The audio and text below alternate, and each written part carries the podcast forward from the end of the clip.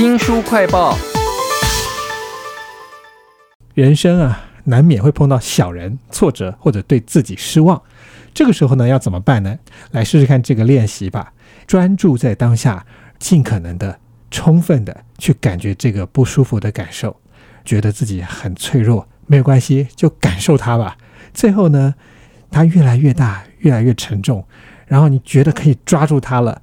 把它想象是一个气球一样放下它。让它在宇宙当中分散成看不见的粒子。我们要为您介绍的这个练习啊，其实来自于这本书《不顺意的日子顺心过》。请到的是临床心理师作家苏逸贤，陪我们一起来做练习。逸贤你好，主持人好，各位听众大家好。其实刚刚那个练习啊，我试了一下，是我觉得我可能太急了，做完以后并没有觉得比较好过，但是我转移了注意力，就是不会反复的用那种不舒服的感觉一直打击我自己了，至少可以做到这里。是那我想你是临床心理师嘛，实务上有没有类似的事呢？其实我们在智商是有点像是引导个案做大量的练习，都跟刚刚的练习有一点异曲同工之妙。它有一个特色就是，你短时间内不会觉得痛苦立刻不见，可是你会发现你可以跟痛苦之间保持或取得另外一种关系。所以我们有时候都会跟跟大家说，就是往后退一点。就是你不要停留在痛苦的那个位置，稍微离开它远一点点，有点像我们现在在一个同一个录音室，我们两个不要抱在一起。假设我是痛苦的话，你可以稍微把痛苦的感觉放在你远一点点的地方，你可以至少知道那是什么啊。然后你会发现，其实那个痛苦一定会随着时间，随着你不同的状态，它会开始有些变化。那那个时候，其实我们那个不舒服的感觉就会稍微跟之前不太一样。啊，临床心理师的诊间原来会有这样的对话跟练习啊，没错，非常有趣。这本书《不顺意的日子顺心过》里头还有好几个练习，嗯哼，有没有一些你也推荐的？里面有两个练习，我觉得蛮值得大家去翻阅。那当然是我希望翻阅之后还可以拿来应用。第一个它叫做施受法，它是讲的是呃我们的每一个呼吸其实就是分成两部分嘛，一个是吸气。一个是吐气，那这个练习你乍看之下，你可能会觉得说奈安呢？比方说，他其实希望你在吸气的时候，可以把全世界大家现在正在承受的苦难一起吸进来。哇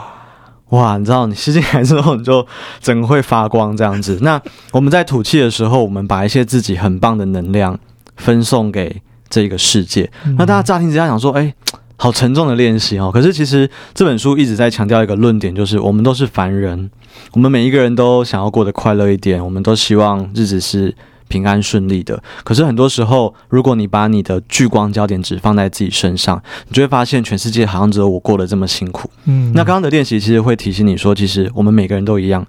大家都在努力的生活，然后疫情让我们的生活变得。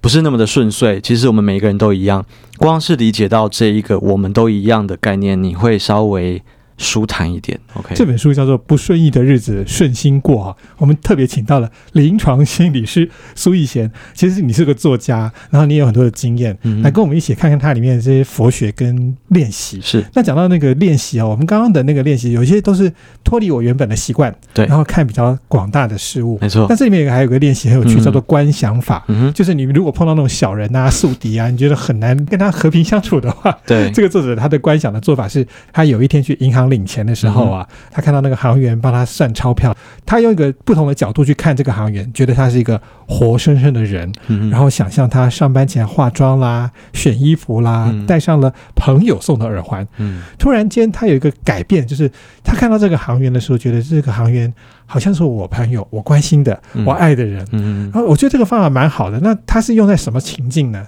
我觉得，比方说，现在我在呃录广播，我跟主持人好久不见，对不对？我也可以立刻就使用这个方法来让我们两个之间的连接变得比较紧密。我可以去思考主持人今天是怎么起床的，他是怎么出门，然后来到这个电台，然后准备开门邀请我进来。你会发现，我们去想象一个人的一生或者是一天，它会让我们一个东西大大的打开，那个东西叫同理心。所以你会发现，为什么其实作者在做完这一段练习之后，他会觉得他跟那个航员之间本来可能有一个隔阂，就是说你是你，我是我，你过你的日子，你输你的钱，然后我就是来领钱的。可是刚刚那样子的观想，会让那个隔阂有点像那个电梯的门这样子稍微掉下来。你会发现，哎，其实我们两个都是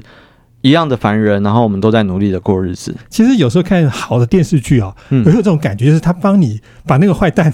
的背景 介绍的好一点，就有感觉了。对你就会发现，其实这一个坏蛋他变成坏蛋是有一个故事的。哇，对啊，这本书真的特别，叫做《不顺意的日子顺心过那它的作者我要介绍一下，嗯是一个西方非常受到欢迎的佛教的女性的导师，嗯叫做佩玛丘卓。嗯他在书里面常常提到菩提心啦。那我想说，这个佛法跟这个临床心理学有很多方法都相通的。嗯我想特别介绍一下，因为这个作者他之前还有一本更畅销的书，听说出了二十版以上，嗯叫做《当生命陷落时》哈。对，那除此之外，能不能为我们听众介绍一下这个女性的导师有什么特色呢？我觉得她的书有一个很大的特色，是她很喜欢从生活中的经验来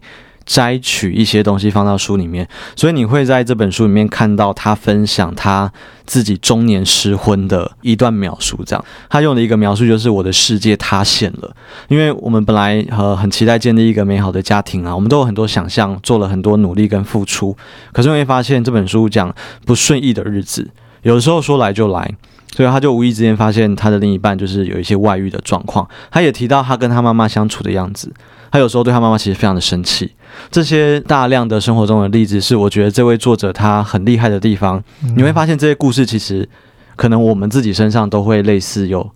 同样的经验，是所以我觉得接地气是这一个我在阅读的时候一个觉得非常棒的一个地方。如果听众是没有读过佛学，或者是对佛学没有感觉的人，嗯。也适合读这个吗？呃，因为你知道吗？其实这本书大概就是会放在佛学的书里面啊，我觉得有点可惜，因为其实佛教是一个很有趣的宗教，因为我去研究了一下它的脉络，我发现其实呃佛陀好了，他在说这些佛法的时候，他是鼓励大家成为一个实验家、